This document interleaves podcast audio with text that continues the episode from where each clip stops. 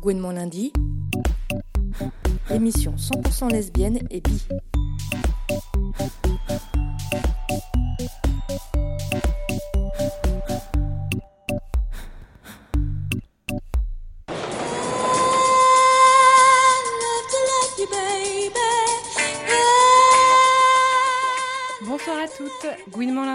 Lundi, l'émission féministe dédiée à la vaste entreprise du complot LBT, lesbien, bi, trans pour prendre le haut des ondes hertziennes, vous emmène aujourd'hui dans les coulisses des parties fines interdites au Mexis.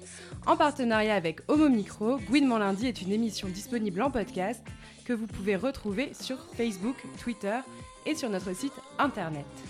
Excitation et volupté dans le studio ce soir, en présence de Lila, qui coanime l'émission avec moi. Bonsoir Lila. Bonsoir. Et de Lucie, Pauline, Mathilde et Léa pour des chroniques et de reportages. Bonsoir à toutes. Bonsoir. Alors si nous parlons de sex party et de euh, safe sex ce soir, c'est parce que nous sommes euh, d'une part des succubes avides de plaisirs variés et de sévices déviants, comme chacun sait, et aussi parce que les sex parties sont des espaces politiques qui engagent et libèrent nos corps et nos sexualités. Alors pour en discuter, nous recevons Gabrielle, militante féministe qui fait de la prévention sexuelle en soirée, qui nous expliquera comment donner libre, libre cours à nos ardeurs brûlantes, sans encombre, en deuxième partie d'émission. Bonsoir Gabi. Salut. Alors Gabrielle, nous précisons que nous t'avons invité pour ton expérience d'action de prévention sexuelle en soirée avec Fier et parce que tu es par ailleurs une professionnelle de santé. Alors tes réponses sont personnelles et ne représentent pas le discours politique de l'assaut dans laquelle tu milites, à savoir Fier. Donc qu'on embrasse très fort, bisous Fier. Pour entrer en douceur dans le dur de notre sujet, nous accueillons l'édito de Lucie. Bonsoir Lucie.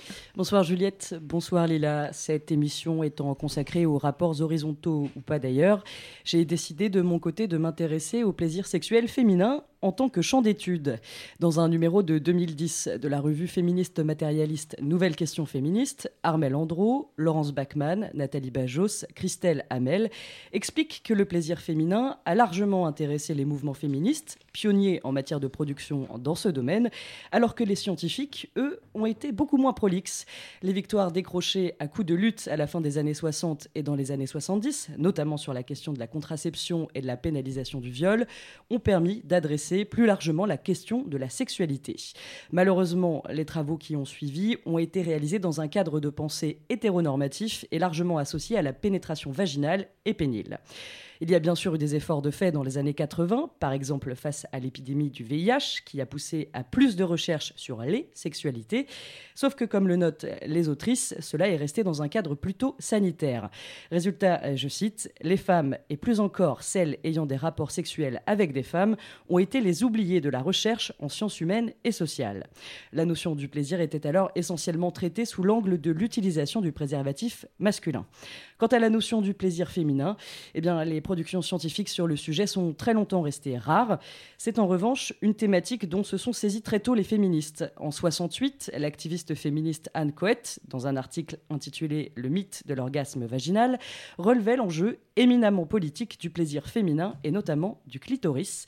Elle concluait son article de la façon suivante Montrer que le plaisir sexuel peut être atteint avec d'autres hommes ou femmes ferait de l'hétérosexualité une option et non plus un absolu.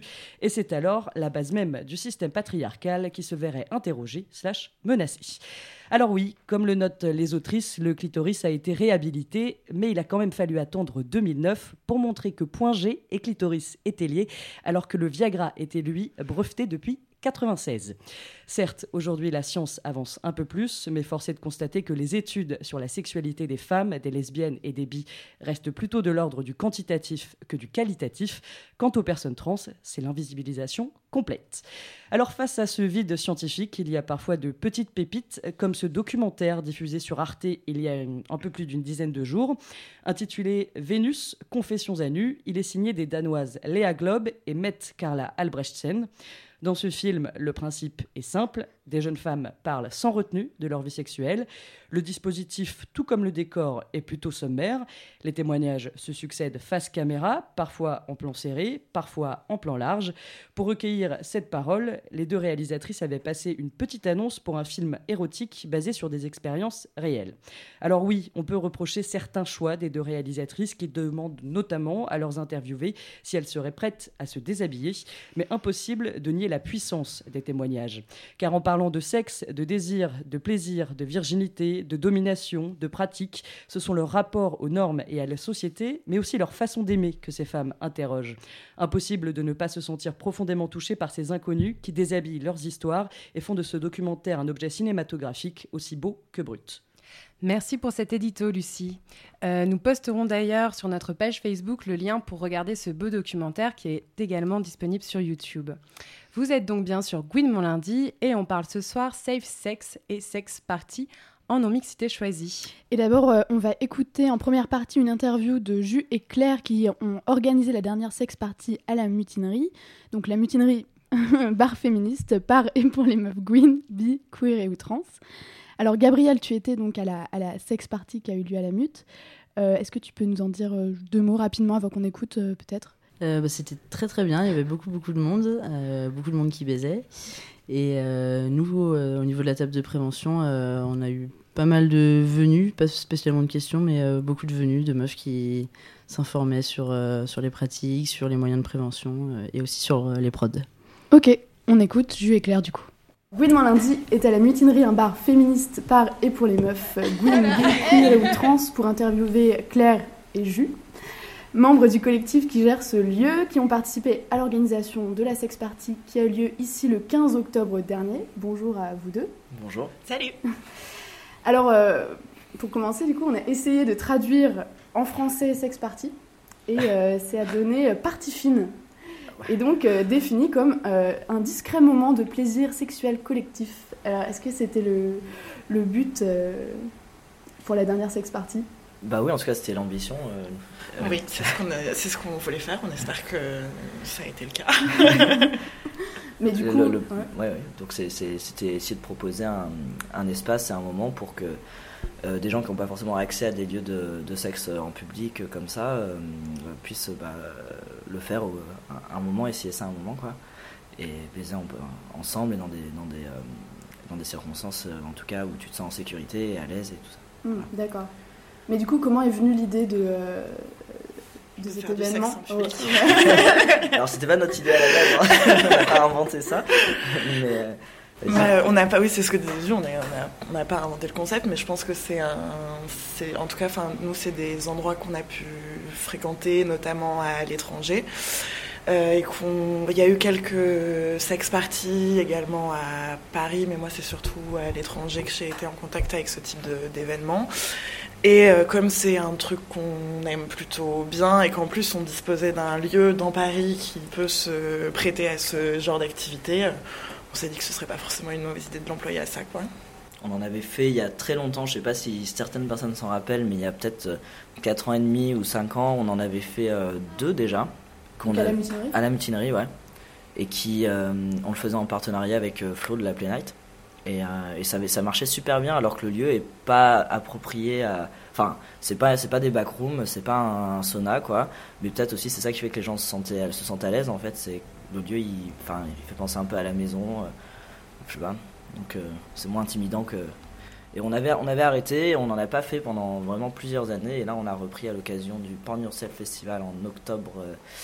en octobre en mai. En mai, en mai, ce en mai 2017 exactement. Et voilà.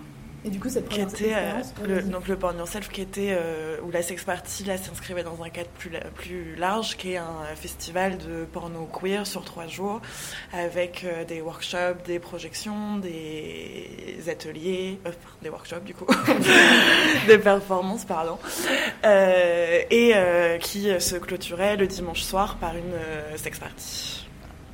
Ok, et du coup, par exemple, qu'est-ce qui euh, ça a bien marché cette première expertise, c'est pour ça que ça vous a donné envie d'en refaire une ou c'est ouais, celle en, dans l'élan Celle en mai a super bien marché, c'était vraiment touchant, beau en fait de voir euh, autant de gens qui n'ont pas forcément l'habitude de ce genre de pratique. Il y a plein de personnes pour qui c'était la première fois en fait. Et en fait, les gens étaient, se sont rapidement. euh, Enfin, les gens avaient l'air à l'aise. Les gens ont baisé partout, euh, sur le billard, euh, sur le baby. Enfin, c'était vraiment, euh, c'était vraiment incroyable. Et Non, mais les- tous ces queers ouais. qui baisent ensemble à l'unisson, ça fait, ça fait chaud au cœur, quoi. On gardera cette phrase. Et pas qu'au cœur. Ah, oh. On est vraiment désolé pour ça. Et tu dis que du coup, pour beaucoup de personnes, c'était la première fois. Est-ce que c'est parce que euh, il y a moins de lieux pour euh, notre communauté pour euh, ce type d'événement à Paris spécifiquement? Bah, c'est ce que ça montre en tout cas, parce que nous, on avait peur quand même, parce que ça peut vraiment aussi être un échec à organiser une sex party comme ça pour nos communautés. Ouais, et franchement, enfin, je sais pas si vous voyez l'image d'une sex party où personne ne baisse, quoi. C'est ça pour le coup, c'est c'est compliqué, quoi. Est-ce que ce scénario est envisagé en amont Ouais. Et Ah, mais c'est le seul, solutions euh, sont C'est celui qui est privilégié. Enfin, avant les sex parties, vraiment une heure avant, on est là, on se dit mais il y aura personne de toute façon. Qu'est-ce que ça nous va. a pris? Pourquoi est-ce qu'on a fait On fait ça des cauchemars euh, un mois avant, on Ouais, fait des ouais, cauchemars on- et on tout fait ça. des cauchemars, enfin, ouais. vraiment réellement. hein. Et euh, d'ailleurs, on a, moi j'ai des idées dans des rêves.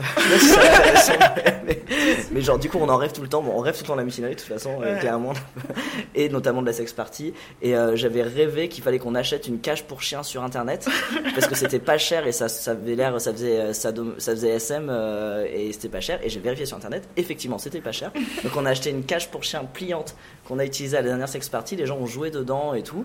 Et ben ça coûtait euh, 50 balles sur internet. Et ben, comme quoi, voilà, grâce à un rêve, cette anecdote, je sais pas si c'est intéressant, tu pourras peut-être couper au montage. Mais en tout cas, voilà, on s'angoisse beaucoup, euh, évidemment, parce que c'est, on est des populations qui ne sont pas habituées à ça. Donc, euh, on pensait qu'il y avait des gens qui, que le monde, qu'il y aurait du monde, mais que les gens baiseraient pas, quoi.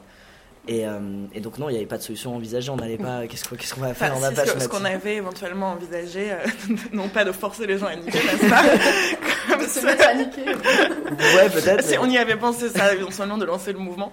Mais euh, non, non, non, ce qui se passe, c'est beaucoup de communication en amont. Et euh, là où c'est particulièrement compliqué, c'est que Facebook censure euh, énormément, ce qui nous a conduit à devoir créer un deuxième événement Facebook euh, à la place du premier, qui donc le premier s'appelait Sex Party euh, Meuf euh, Gwyn Trans Inter à la mutinerie.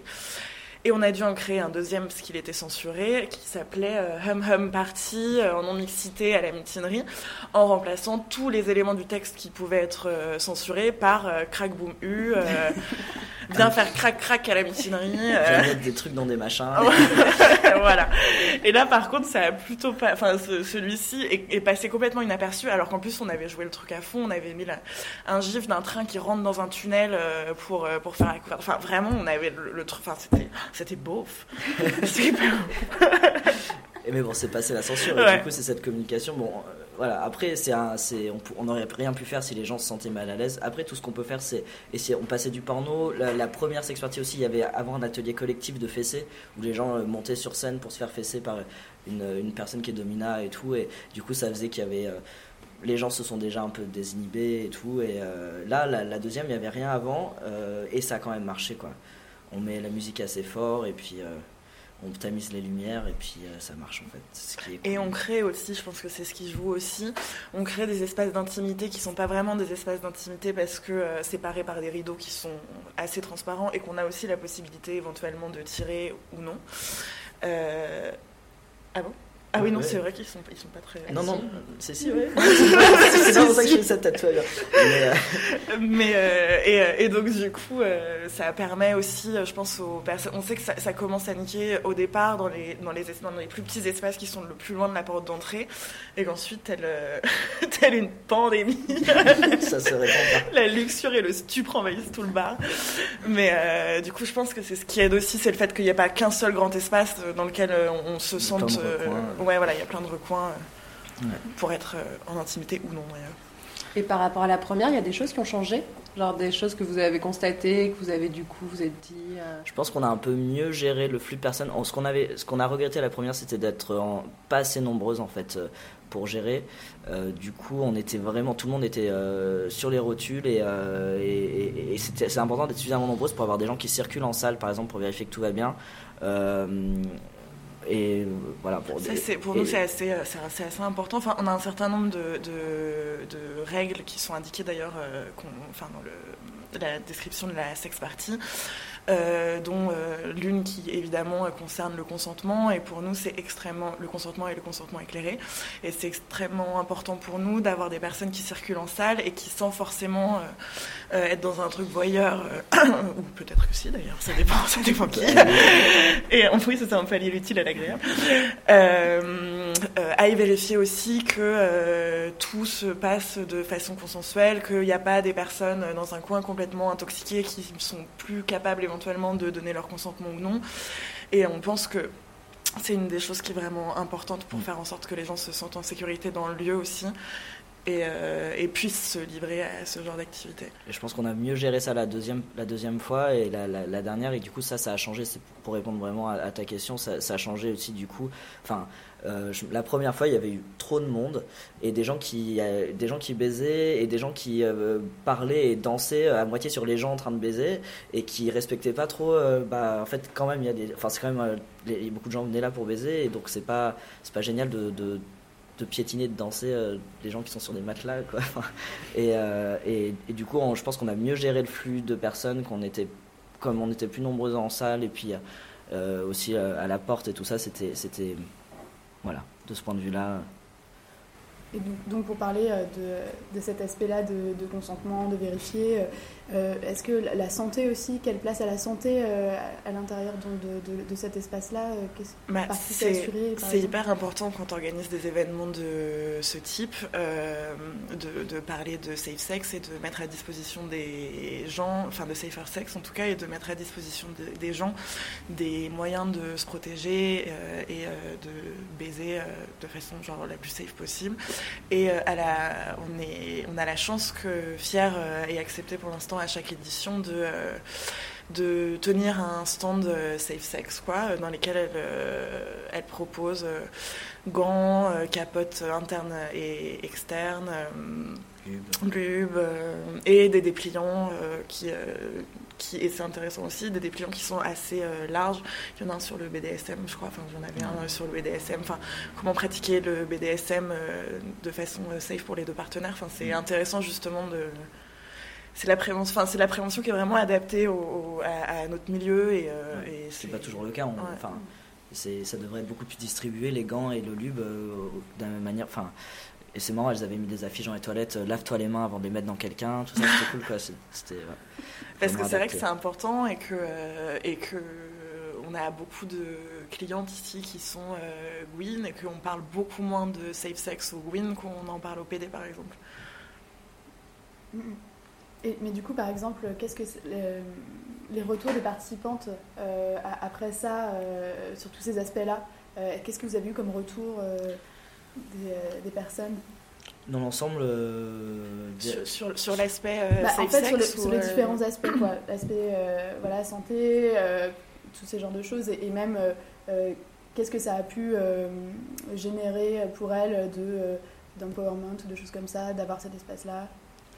Alors on n'a pas eu de retour sur le safe sex, mais on a eu sinon dans l'ensemble des retours vraiment positifs euh, de beaucoup de gens dont c'était la première fois ou la deuxième du coup et qui, qui voudraient qu'on fasse ça plus souvent, qui ont que ça a vraiment euh, euh, ouais qui se sont sentis euh, je sais pas on est vraiment je sais pas si c'est empoweré je pense que c'est quand même peut-être un peu mais en tout cas qui avait l'air d'avoir pris confiance d'être de, de, de s'être senti genre euh, de s'assumer, de s'être senti désinhibé, de faire, des- faire quelque chose qu'elles n'auraient pas imaginé et d'avoir euh, beaucoup de retours nous disait aussi à quel point ça avait été genre bienveillant en fait comme, comme moment et voilà. Et Bon, t'as le- eu quoi Le public, c'est plutôt du coup des personnes plutôt jeunes, euh, c'est plutôt varié. Je, me- je me posais la question. Ça dépend ce qu'on entend par jeune. C'est Bah, oui, moins de 30 ans, enfin. Dans ces eaux-là, ouais, enfin entre autour de la trentaine. Ouais, c'est quand même assez jeune. Euh, Ça, c'est aussi une question qu'il faut qu'on se pose, c'est comment faire pour que le public soit le plus varié possible. Et c'est vrai que c'était euh, la plupart des gens, c'était bah euh, oui euh, 30 ans et, et moins quoi. Ouais, Ouais. Qu'est-ce qui fait que les, les personnes plus âgées que les personnes qui étaient là à la dernière sex party euh, ne viennent pas, forc- enfin, se- se- viennent pas forcément? Est-ce que c'est parce qu'elles se sentent pas à l'aise avec euh, avec le lieu ou est-ce qu'elles se sentent juste pas à l'aise avec le sexe en public en général? Enfin, je pense que c'est des, des, questions qu'il faut qu'on se pose au fur et à mesure qu'on avance dans mm. la réalisation de ces événements. Quoi. Mais, euh, mais par exemple, est-ce que vous voudriez faire euh, soit plus régulièrement, soit dans d'autres lieux soit Parce que c'est vrai qu'à Paris, il n'y a pas une, offre énorme pour ce genre d'événement. Vous avez pensé à.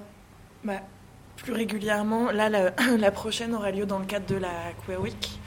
Euh, ensuite, il y aura à nouveau un, Porn Yourself quand on, se mettra dessus. Euh, donc du coup, plus régulièrement, oui. Les faire ailleurs, c'est compliqué parce que on a, enfin, on a, on a, on a déjà un lieu et, euh, et en termes Enfin, en termes financiers, c'est pas des soirées qui sont rentables dans l'ensemble parce que les gens ne consomment pas, ils baisent. Mais c'est ce qui est très bien. Enfin, nous, si on le fait, c'est pas du tout dans une perspective commerciale, sinon on le, le ferait pas. L'idée, c'est vraiment de, proposer cet espace et puis aussi un petit peu de pouvoir en profiter nous-mêmes. Et euh, donc, du coup, euh, je pense que l'idée d'exporter dans, une, dans, dans, une autre salle, financièrement, c'est pas possible. Et puis qu'on a déjà assez à faire avec euh, celle qu'on organise, la mutinerie, pour pas se coller ça sur le dos en plus. Et du coup, pour la Queer Week, ce sera toujours quand même en non-mixité, j'imagine? Toujours, ouais. D'accord. Il y a un sujet de débat sur cette question-là ou pas du tout? Alors, faudra voir avec la. Non, mais, mais de ah. votre côté, je veux dire. Non. Euh, le débat entre nous, ce que ça suscite, ça, oui, ça, ça, ah met des gens en colère. Bah, ça met on connaît le, oui, à quel point ça peut être euh, un sujet d'énervement, mais plus, bah, j'imagine qu'au sein de la mutinerie, ça doit être un relatif euh, consensus. Et, euh, et, du coup, de la part de l'extérieur, est-ce que vous, parce que sur votre événement Facebook, vous aviez cette phrase que personnellement je trouvais assez brave, qui était de dire si tu as des questions sur ça, n'hésite pas, on va y répondre, on va expliquer. Donc de la pédagogie que je trouve honorable. Est-ce que vous en avez eu des questions là-dessus? Est-ce que vous avez des... Généralement, on n'a pas de questions, on a surtout des insultes là-dessus. Euh, on est d'accord pour ouvrir un dialogue, mais les gens ne sont pas... Non, enfin... non, non, mais parce que c'est des gens que ça n'intéresse pas de... Enfin, L'idée, c'est que si c'est pas pour rire sur un, dans un commentaire Facebook, euh, ça n'a pas vraiment d'intérêt que, que d'instaurer un, débat. ou Enfin, un débat. C'est marrant parce que chaque fois qu'on fait des événements non mix, on n'en fait pas souvent quand même. Euh, et ça, à chaque fois, il y a du débat et tout ça. Et là, quand même, pour le coup, c'est une sex party. Je trouve que c'est peut-être l'endroit où la non-mixité est le plus facile à comprendre. enfin, je sais pas, je comprends pas. Enfin, il y avait plein de mecs hétéros qui étaient super vénères sur la page Facebook qui pouvaient pas accéder à cette sex party lesbienne, tu vois, t'es là, mais. Mais personne ne veut coucher avec vous, si vous comprenez. Enfin, si, probablement, mais dans un autre. Enfin, probablement, je ne sais pas, je ne connais pas ces personnes. mais euh, je veux dire, pas dans cet espace, pas. Euh, c'est, ouais.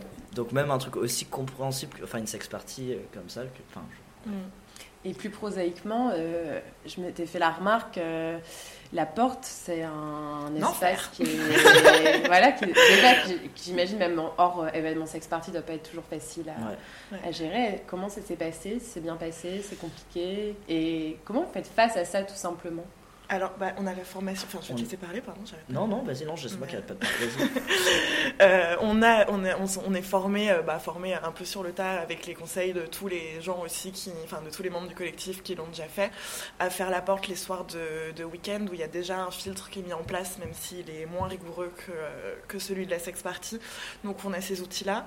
Et après, euh, vraiment, c'est juste qu'il y a, y a enfin, c'est plus compliqué parce que les, les, les, mecs ont encore plus envie de rentrer que d'habitude, parce que les personnes qui sortent fumer des clopes, il y en a qui sont à moitié dénudées, donc du coup, en plus, enfin, le, le, mec tricard qui passe dans la rue et qui voit des gens à moitié à poil et qui, genre, euh, veut, se, enfin, veut absolument rentrer. On a eu quelques soucis à la première, où il y a un type qui a carrément fallu qu'on vire de la rue, parce qu'il faisait des, il faisait des allers-retours, en fait, euh, il se cachait derrière les voitures et tout. Euh, mais sinon, dans l'ensemble, bah, ce, qui, ce, qui, est assez pratique à la mutinerie et ce qui nous fait vraiment chaud au cœur, c'est aussi que les gens euh, sont très investis dans le lieu et se saisissent des différents problèmes qui peuvent arriver. Et dès que. Moi, je sais qu'à chaque fois que j'ai eu un problème euh, ou un souci ou éventuellement la situation allait dégénérer, il y avait toujours quelques personnes, non pas pour intervenir directement, mais pour se positionner stratégiquement à côté euh, au cas où euh, la situation dégénérait. Et c'est toujours comme ça que ça s'est Même des fois où c'est dégénéré, les, les, clientes qui se saisissent aussi directement de la situation et qui nous aident à virer des mecs et tout ça. Du coup, on se sent vraiment, on, on, se sent pas seul quand on est à la porte. Hein. On sait que toutes les personnes qui sont autour sont en soutien en fait. Vous en ressortez comment de ces... Parce que là, du coup, vous nous avez dit que vous étiez un peu fatigué de votre soirée d'hier. Le lendemain d'une sex party, c'est comment C'est euh, plus jamais ça. pourquoi pourquoi on s'en tellement de travail et tout ça Non, c'est pas. Ça, c'est le soir même. Le soir même. Enfin, tu, le, soir même, tu, tu, tu passes. Tu, te dis. Enfin, à chaque fois, c'est la pire soirée de ta vie, mais donc au bout d'un moment, enfin, c'est. tu, tu te dis, non, mais c'est plus jamais, c'est pas possible, c'est la panique jusqu'au jusqu'à deux minutes avant d'ouvrir, t'as pas tout, tout en place qu'il faudrait être en place. Des machins et tout ça, tu scotches des trucs, enfin bref, on se dit que plus jamais ça. De toute façon, c'est pas possible. Et puis le lendemain matin, tu te réveilles en te demandant quand est-ce que sera la prochaine, plutôt quoi. et, euh, et, puis, et puis ça recommence. Non, mais on a l'air super triste ça. non, non, mais c'est un plaisir. On est, enfin, pour le coup, c'est vrai que ouais, c'est beaucoup de travail, mais c'est genre extraordinaire de voir comme ça marche, de voir que, en fait, en fait, s'il n'y a, pas ce genre de soirée, c'est pas que le public est pas intéressé par ça. Enfin, c'est pas qu'on fait partie de culture qui qui veulent pas baiser en public ou qui veulent pas avoir ce genre de sexualité. C'est pas juste, euh, et, en fait, c'est juste parce qu'il n'y a pas de lieu, quoi. mais, mais les gens sont Ouais, les gens, euh, les gens sont là, quoi, avant l'ouverture, il y a la queue. Enfin, c'est, il y a vraiment, une, il y a une vraie demande. Et c'est vrai que c'était la question qu'on s'était posée quand on a, organisé euh, celle de mai, c'est de se dire, est-ce qu'il il y a un public euh, est-ce qu'il n'y a, pas, a pas cette offre-là parce qu'il n'y a pas de public ou est-ce qu'il n'y a pas cette offre-là parce que euh, on n'a peut-être pas, enfin on n'a peut-être pas non plus les moyens d'avoir des lieux. Nous, on a beaucoup de chance d'avoir ce lieu euh, et financièrement, c'est pas fait, enfin c'est un peu galère aussi. Donc, on peut se permettre de le faire, mais je pense à toutes les autres personnes de notre communauté qui pourraient avoir envie de l'organiser et qui ne peuvent pas en fait pour des alors que par alors que les, lieux de baise PD il y en a vraiment partout quoi et du coup, on peut peut-être terminer en disant que c'est intéressant d'un point de vue des normes de genre et tout ça, puisqu'on pourrait penser qu'il n'y a pas ce genre de truc, parce que soi-disant les femmes euh, et les personnes, enfin, et les, du coup, enfin, les personnes affables, on va dire, dans l'imaginaire collectif, sont moins sexuelles que les personnes amables. Euh, et on peut bien voir qu'en fait c'est pas vrai, c'est pas vrai, c'est pas c'est pas la question, c'est juste une question d'espace et d'espace aussi où tu te sens bien en sécurité et de représentation de ta sexualité. Voilà. Bah, Merci beaucoup. Gouinement lundi.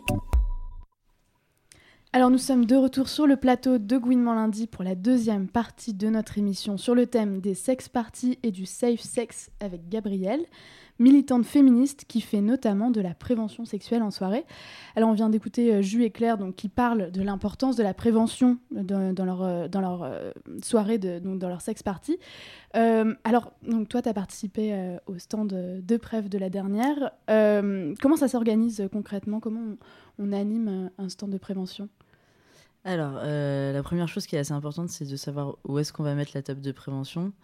Euh, si on veut le mettre dans un endroit avec beaucoup de passages pour euh, toucher beaucoup, euh, beaucoup de gens, et, mais du coup pas avoir vraiment d'espace de, confidentialité, ou alors avoir des, des, espaces un peu plus reculés, et donc pouvoir avoir de la confidentialité, mais voir un peu moins de gens.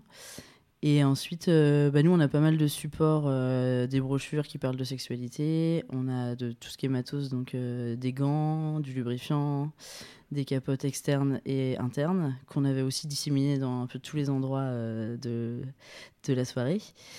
Euh, et ensuite, euh, on avait aussi pas mal de matériel de, on dit pas trop prévention, on dit réduction des risques sur les produits, donc tout ce qui est tout ce qui est drogue. Et, et du coup, ça c'est parti aussi pas mal. donc autant de l'info que du matos pour pour se protéger. Mais alors, par exemple, si moi j'arrive à un stand comme ça et que que je viens de voir, euh, qu'est-ce que, qu'est-ce que tu me dis, par exemple? Euh, la plupart du temps, enfin, on laisse euh, les gens arriver parce que on n'est pas là pour pour les appâter forcément. Mais du coup, souvent, enfin, les meufs passent. Là, à la mutinerie, on était juste à l'entrée, donc elles regardent, elles regardent ce que c'est, et on essaye de les aborder en disant, bah, est-ce que tu as des questions, est-ce que tu veux des infos, est-ce que tu sais ce que c'est? ça, c'est plutôt la partie sexe, donc ça, c'est des gants, ça sert. À se les mettre sur les mains. un seul gant pour un seul orifice. Et pour, tout ce qui est, pour tout ce qui est prod, c'est pareil. On on va pas forcément trop diffuser l'information. On dit qu'on est là si, euh, si les meufs ont, des questions. On explique un petit peu à quoi ça sert. On leur donne aussi beaucoup de lubrifiants, de gants, euh, de capotes. Et, euh, ensuite, voilà, celles qui, ont plus de questions, qui sont plutôt interloquées, qui demandent souvent, mais il y a vraiment des risques. là, on peut avoir une conversation un peu plus poussée. Mais est-ce que ça évolue, du coup, les conversations au cours de la soirée, par exemple? Est-ce qu'au début, les gens, euh, les pas trop euh, venir, et puis qu'au fur et à mesure, en fait, elles viennent plus euh? Ouais, au fur et à mesure, je pense de... Peut-être enfin quand elles commencent à baiser ou ou je sais pas qu'elles sont un peu désinhibées et tout ça ou même en partant elles sont elles sont ouais, plus plus curieuses elles prennent elles prennent des flyers des brochures d'informations pour euh, les lire tranquillement. Et euh, ouais, le dialogue s'installe un peu plus euh, en cours de soirée. Surtout que bah là, du fait de notre proximité avec la porte, il y avait beaucoup, beaucoup de passages. Comme il y avait beaucoup de monde qui passait et qui sortait pour fumer, c'était pas forcément propice à se poser en, début de soirée. Et du coup, en tant que, enfin, donc tu fais ça avec euh, une asso euh, féministe. Euh, donc j'imagine que votre discours, il est aussi différent des discours un peu qu'on entend habituellement sur la prévention. Est-ce que tu peux nous parler un peu de ça, de la manière dont tu abordes ces sujets Bah nous, on aborde la prévention vraiment en en termes de on veut donner l'info en fait pour responsabiliser responsabiliser les personnes et leur donner les clés pour pour gérer après euh, les risques qu'elles prennent. On essaye, enfin, ouais, on essaie vraiment au maximum d'être pas moralisatrice, pas, euh, pas chiante en fait, comme, euh, comme tous les trucs de prévention qui sont, qui sont un peu culpabilisants et tout ça, parce que c'est, c'est plus du tout dans l'air du temps et surtout ça marche pas en fait comme, comme type de prévention.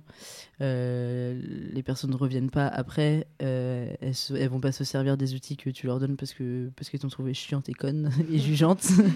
donc, donc voilà, on essaie d'être vraiment à la cool et d'être ouverte à toute question, même, euh, même des trucs vraiment improbables. Euh, et surtout, ouais, de donner l'info, de leur dire où est l'info. Et, euh, et, si elles ont plus de questions, vraiment, on en parle. Mais on n'est pas là pour faire un cours sur, sur les infections sexuellement transmissibles dans les soirées. Et du coup, tu parles de brochures, de donner l'info. Tu peux nous donner quelques supports d'information qui existent, que vous donnez à vos tables de prévention?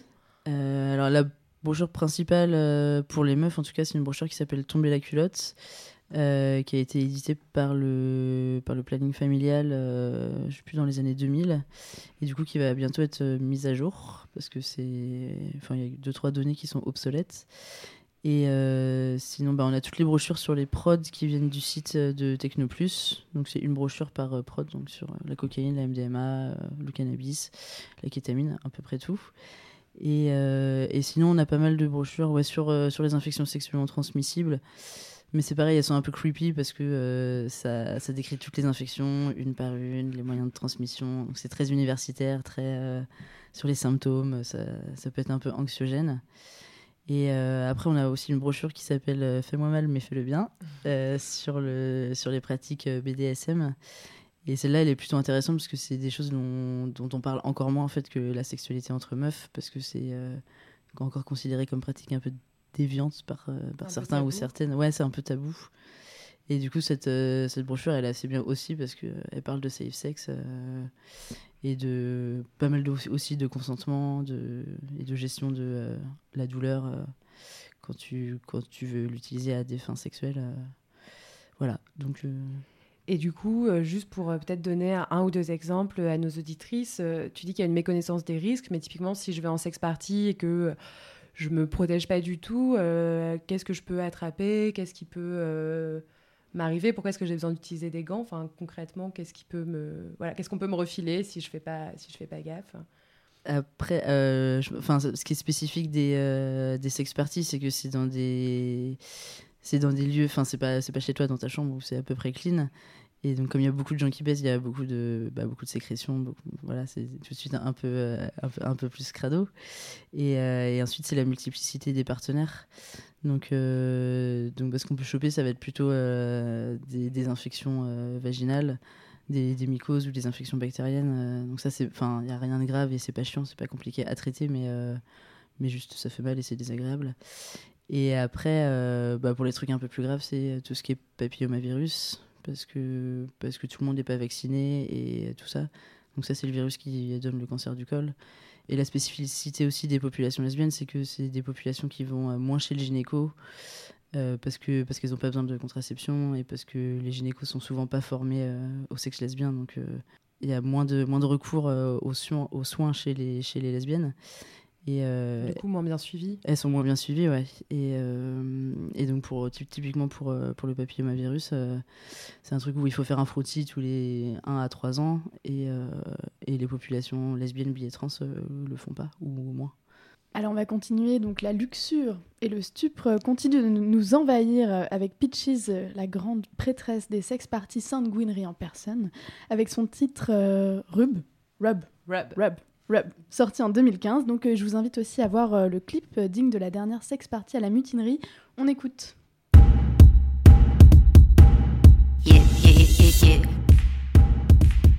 Bitch rub, rub, rub, rub, rub, rub, rub, rub, bitch rub.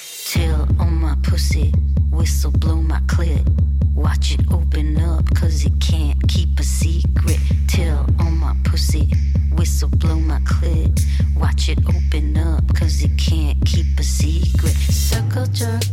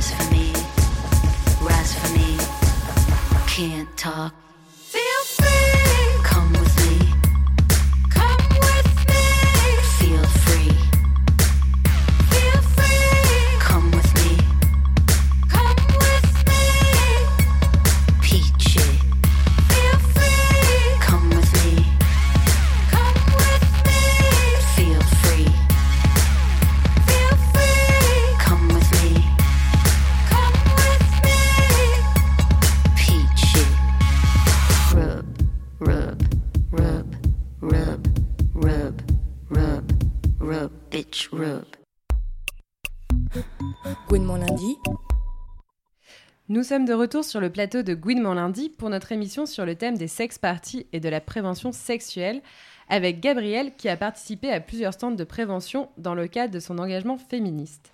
Avant de reprendre nos échanges, Léa, je te laisse représenter ton reportage.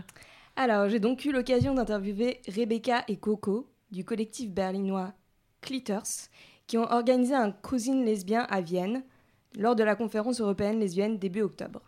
L'événement s'est déroulé dans le parking du centre culturel qui accueillait le colloque et pas moins de 40 personnes ont participé.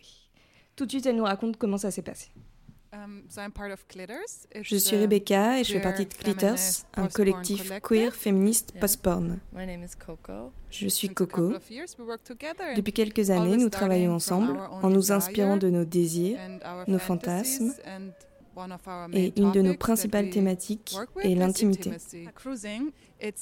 Le cruising est une pratique sexuelle qui est davantage présente dans la culture gay et qui vient du temps où l'homosexualité était criminalisée.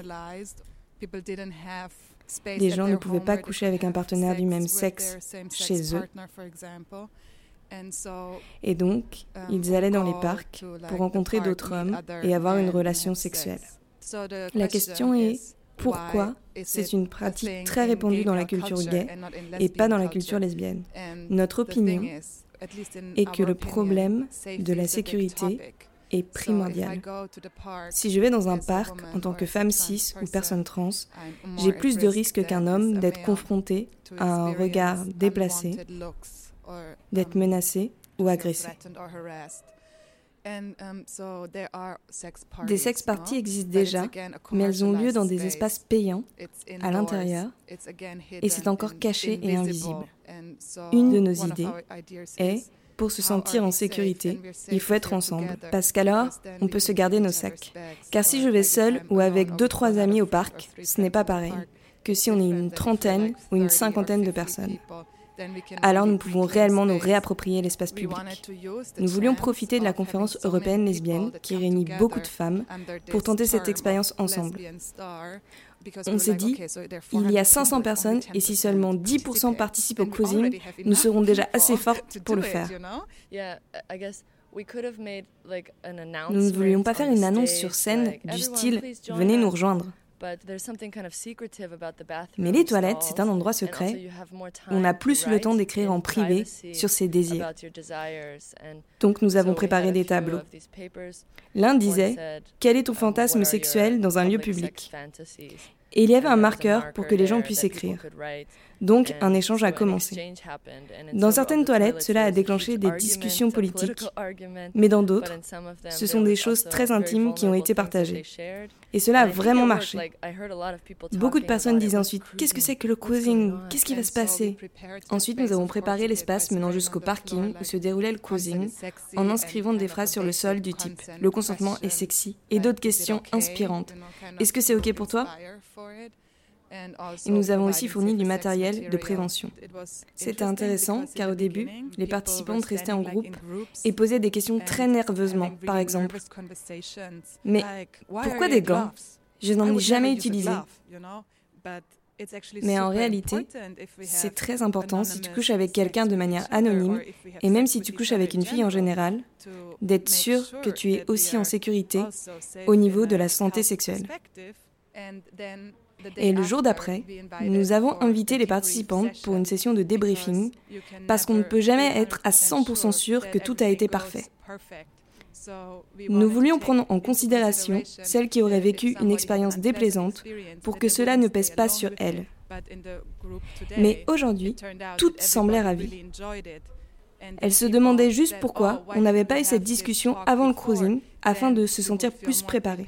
Mais en tant qu'organisatrice, nous avons décidé de faire exactement l'inverse parce que nous voulions donner aux participantes la possibilité d'explorer librement.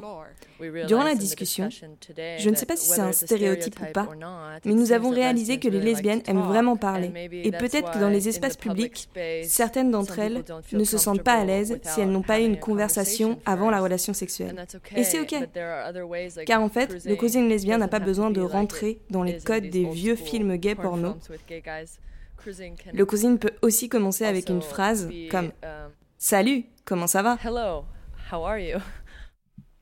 Alors, les organisatrices du cruising euh, dont on vient d'entendre les voix ont donc choisi une forme de prévention un peu différente de ce dont on vient de parler, à savoir l'installation de tableaux préalables dans les toilettes pour informer les participantes de l'événement et qu'elles puissent y inscrire leurs envies et leurs désirs, et un débrief après le cruising. Donc ma question, c'était un peu d'avoir ton avis sur euh, cette manière euh, d'entourer un événement un peu de sex party euh, d'un discours de manière un peu différente. Et aussi, est-ce que toutes les préventions ou les actions de prévention que vous faites prennent la forme d'une table lors de soirées comme des sex parties? Ou est-ce que vous avez des formes différentes d'actions de prévention sexuelle que celle-ci? Alors, euh, on a assez souvent des tables, mais euh, je sais qu'il y a une soirée en septembre où euh, on a été directement dans le public en, début de soirée en fait diffuser nos kits parce que Fier fait des kits de prévention. Que tu peux nous dire ce que sont ces kits? Donc dans ces kits, il y a un gant, deux lubrifiants, deux capotes externes et, euh, et une petite brochure euh, pour expliquer un petit peu euh, à quoi ça sert, comment, comment on fait. Et je crois qu'il y a aussi le mode d'emploi pour faire une digue dentaire. voilà, donc après, ça, c'était, ça, ça, nous permettait d'aller voir directement les meufs, de leur présenter le kit. Souvent, elles étaient assez interloquées. Il y en a quelques-unes qui nous ont dit ça sert à rien, euh, on, est lesbienne. Et euh, donc ça permet aussi d'engager la, conversation sur, euh, bah si, si, il y a des risques de transmission de certaines maladies. et, et voilà, donc après, c'est c'est un peu plus simple, enfin ça demande d'être beaucoup pour aller faire de la diffusion dans la soirée. Ça demande qu'il soit à peu près tôt et que y ait pas, ça s'adapte pas forcément au club par exemple où, la musique est très forte, où il fait noir, mm. où tu peux pas forcément voir les meufs. Mais après, euh, ouais, tous les moyens de prévention sont bons. En fait, tant que l'information est diffusée et tant qu'il n'y a pas de, tant que c'est bienveillant, tant qu'il n'y a pas de culpabilisation, euh, ouais, tant que l'information se diffuse. Euh. Et cette idée de débrief, c'est quelque chose que vous pourriez mettre en œuvre, auquel vous pensez, ou pour vraiment avoir un espace où on dit bah là on va parler de ça plutôt que d'être dans une posture plus où les gens doivent venir vers vous. Je pense que c'est complémentaire en fait. Euh, ça pourrait être intéressant ouais, d'organiser des débriefs, euh, par exemple après des expertises de la mutinerie notamment, parce que euh, parce que je pense que les meufs peuvent avoir des questions après justement après après certaines pratiques ou après ou après certaines situations aussi, notamment sur le consentement, notamment si elles se rappellent pas de tout ce qu'elles ont fait par exemple. Et euh, du coup, voilà, ça peut ouvrir à des questionnements euh, justement sur les consommations et, et sur les pratiques euh, qui peuvent être intéressantes autant après que avant, en fait. Alors peut-être plus généralement, est-ce que toi, tu as eu par exemple dans ta, dans ta formation, parce que tu es aussi professionnelle de santé? Ouais, je, suis pharmacienne. Ouais, voilà. Est-ce que tu as eu une, une, formation ou même une initiation à ce genre de choses, prévention sexuelle pour les FSF pas du tout, absolument pas. Nous, on a des cours euh, forcément bah, sur les infections sexuellement transmissibles, mais euh, déjà, il y a une grosse stigmatisation sur, euh, sur la communauté gay, mais masculine, sur, sur le VIH-Sida et un petit peu aussi sur les hépatites.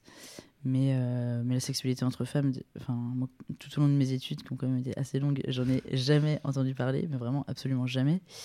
Et euh, Même en gynécologie, par exemple, euh, après toi, c'est pas ton. Hmm, c'est pas, enfin, c'est pas mon domaine de prédilection, mais euh, non, non, non, pas du tout. Mm. Enfin, et d'autant plus en, gynéco, enfin, on en entend parler en ce moment avec. Le, les, scandales sur les violences gynécologiques, les gynécos sont pas du tout formés à ça. Il y a plein de, gynécos qui sont pas safe, qui, nient l'existence, qui sont même pas juste pas au courant, mais qui, qui nient l'existence d'une sexualité entre femmes. Et donc, du coup, c'est vrai qu'on ne peut pas avancer avec ça parce qu'il euh, n'y a aucune étude euh, ou, très très peu d'études qui sont faites. Euh, donc, il y a peu de moyens de prévention sur lesquels on, réfléchit. Et donc, il y a très peu de choses qui sont mises en place. Donc, c'est un espèce de cercle vicieux de néant, en fait. Et comment est-ce que toi, du coup, tu t'es formé à ces questions-là? Est-ce que c'est juste au sein de ton engagement associatif ou est-ce que tu as trouvé d'autres sources, d'autres personnes Ouais, c'est beaucoup, c'est beaucoup par l'engagement associatif. Et après, euh, bah, il y a un article justement de euh, Coraline Delébar, euh, Clotilde Genon et Cécile Chartrain qui s'appelle Pour une promotion de la santé lesbienne en France, qui est un article qui date de 2013, je crois.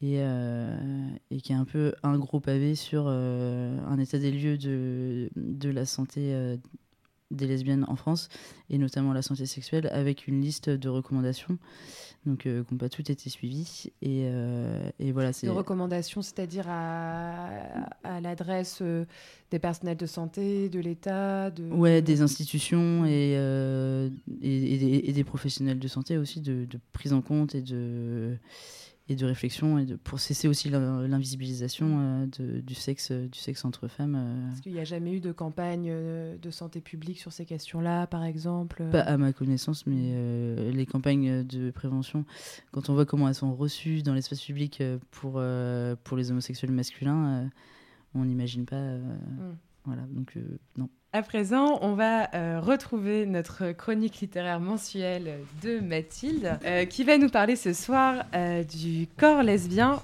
de Monique Fittig. Bonsoir Mathilde. Bonsoir Juliette. Oui, alors je vais commencer par lire déjà avant toute chose.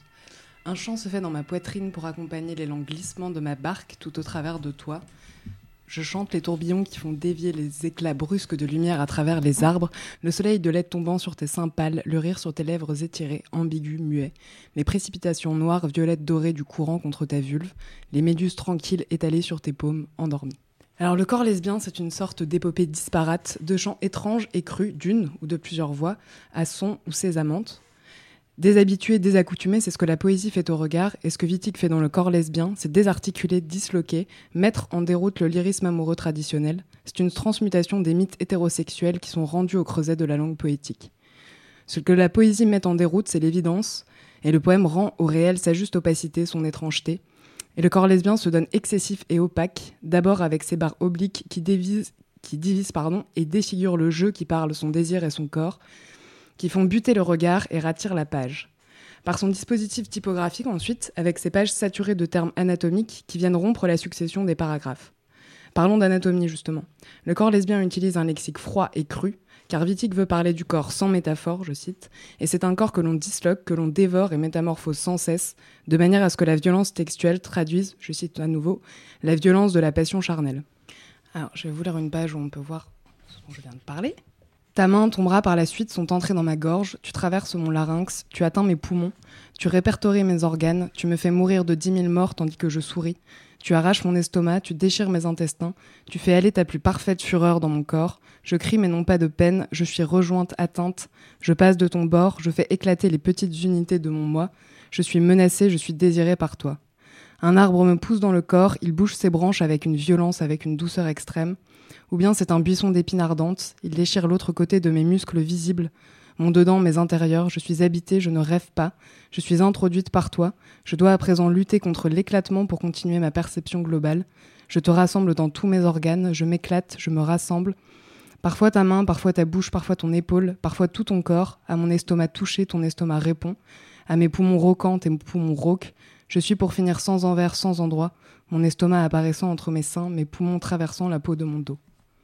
Cette violence omniprésente qui constitue peut-être le nœud du livre est par moments presque insoutenable. C'est que Wittig attache au malaise une valeur de subversion, en fait même une condition de l'efficacité du texte. C'est un malaise face à un discours qui ne va plus de soi, et c'est une violence qui témoigne de la brutale irruption dans la langue d'un sujet, dans tous les sens du terme, qui n'y a pas sa place. Le corps lesbien s'emploie à faire violence au langage, au texte, à celles et ceux qui lisent, à produire de l'étrangeté, et peut-être plonger au fond de l'inconnu pour trouver du nouveau, comme disait l'autre. Merci Mathilde pour cette chronique. mon lundi. Et on enchaîne tout de suite avec la chronique musicale de Pauline. J'ai peur de l'amour. J'ai peur de l'amour comme du loup. Je sens qu'il rôde. J'ai affaire à un adversaire beaucoup trop fort qui a pouvoir de vie de mort dès le premier corps à corps. J'ai peur de l'amour comme du loup, je sens qu'il rôde et je n'y peux rien. Qui me dira, qui me dira, qui me dira pourquoi j'ai peur me dira, qui me dira, qui me dira pourquoi j'ai peur L'amour prendra-t-il ton visage aujourd'hui ou demain? Car cet enchanteur prend toujours figure nouvelle. Tantôt celle d'un troubadour, ou tantôt celle d'une belle. S'il prend pour moi ton beau visage aujourd'hui ou demain,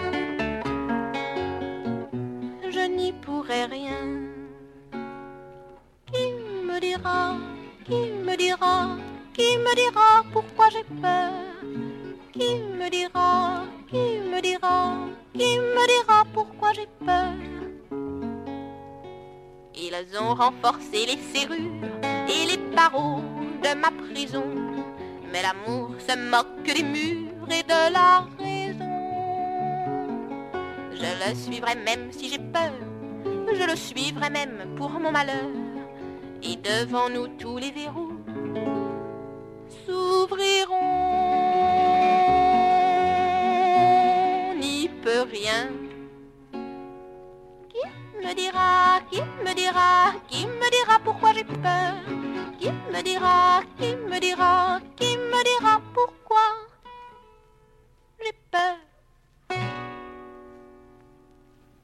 Alors la chanson que vous venez d'entendre s'appelle J'ai peur de l'amour. Elle a été écrite et chantée par Nicole Louvier en 1953. Nicole Louvier avait peut-être peur de l'amour, mais elle ne s'en est pas cachée. En 1953, alors qu'elle n'a que 20 ans et que l'homosexualité en France est encore très tabou, Nicole Louvier dégaine son arme, une six cordes. Elle est alors la première chanteuse française à monter sur scène en s'accompagnant d'une guitare. Elle fait ses débuts au cabaret de la Rose Rouge et sort son premier disque préfacé par Maurice Chevalier qui la surnomme le petit radiguet de la chanson. Son répertoire est plein de pépites lesbiennes telles que Qui me délivrera, Tu es trop bien pour moi, À la vie comme à la guerre, Hélène. Dans sa chanson J'ai peur de l'amour, Nicole Louvier compare l'amour avec le loup. Elle réveille en nous la fascination enfantine pour cet animal qu'on rêve d'avoir comme ami protecteur tout en ayant peur de lui. Quand on l'entend chanter que l'amour prend toujours figure nouvelle, tantôt celle d'un troubadour ou tantôt celle d'une belle, ou encore que l'amour porte un nom cruel ou interdit, tantôt celui d'un garçon qui est beaucoup trop joli, joli, ou tantôt celui d'une fille beaucoup trop belle, il est évident qu'elle nous parle de cet amour-là, si fort en elle qu'elle ne peut taire, cet amoureux-là, qu'elle se voit tantôt combattre en elle et tantôt défendre contre tous. Dans son, dans son dernier couplet, elle dénonce au grand jour l'interdit de l'homosexualité et l'hypocrisie bien pensante d'une vieille France à travers les vers suivants. Ils ont renforcé les serrures et les barreaux de ma prison, mais l'amour se moque des murs et de la raison. À la fin du couplet, l'espoir triomphe. Je le suivrai, même si j'ai peur, je le suivrai, même pour mon malheur et devant nous, tous les verrous s'ouvriront. On reconnaît là son esprit de combattante romantique inébranlable. En effet, Nicole Louvier n'aura cesse de défendre son droit d'aimer. La même année, elle déclenche un scandale en sortant un roman lesbien qui s'appelle Qui grogne. Puis, en 1959, n'ayant toujours peur de rien, elle sort un nouveau livre, Les Marchands, où elle s'en prend cette fois au grand méchant loup, le showbiz. Elle se met alors le métier à dos et fin des années 60, elle se coupe du monde artistique. Aujourd'hui, on sait qu'elle a été une très grande inspiratrice pour des, chanteuses telles que Barbara et Anne Sylvestre. Enfin, en 2003, un portrait de Nicole Louvier s'intitulant Ce soir, le veilleur est une femme a été réalisé par Raymond Couvreux et Hélène Azera. J'en profite d'ailleurs pour remercier chaleureusement Hélène Azera qui m'a fait découvrir un grand nombre de chanteuses oubliées, telles que Nicole Louvier, et d'autres dont nous parlerons dans de prochaines émissions. Merci Pauline pour cette euh, belle découverte. Alors, avant de clôturer cette émission, euh, Gabriel, aurais-tu euh, un dernier mot dont tu voudrais nous faire part? Oui, mais c'est un petit peu de l'autopromo, mais dans le cadre de la mm, Fight Heads Paris Week, avec Fier, on organise, on sera donc tout le samedi et peut-être vendredi après-midi aussi à la Halle des Blancs-Manteaux. Donc, on aura euh, notre table de prévention et on a aussi deux ateliers euh, à 14h et à 16h30. Donc, euh, pour parler de la santé et du regard féministe sur la santé. Donc, inscrivez-vous, c'est sur Facebook et ce sera sympa. Merci beaucoup. Merci. Alors, Gouinement lundi, c'est fini. Merci à, à Gabriel d'avoir participé à l'émission. Merci à vous. Également à nos chroniqueuses en studio, Lucie, Pauline, Mathilde, Isabelle Manette et Léa pour son reportage. Également merci à Serena, Amandine Capucine et Nina qui composent l'équipe. Vous pouvez réécouter, écouter le podcast de notre émission sur la page Facebook de Gouinement lundi ou sur Deezer. Et vous pouvez également nous suivre sur Twitter. Maintenant, pour la fin, on écoute Gold Frappe Oh la la la.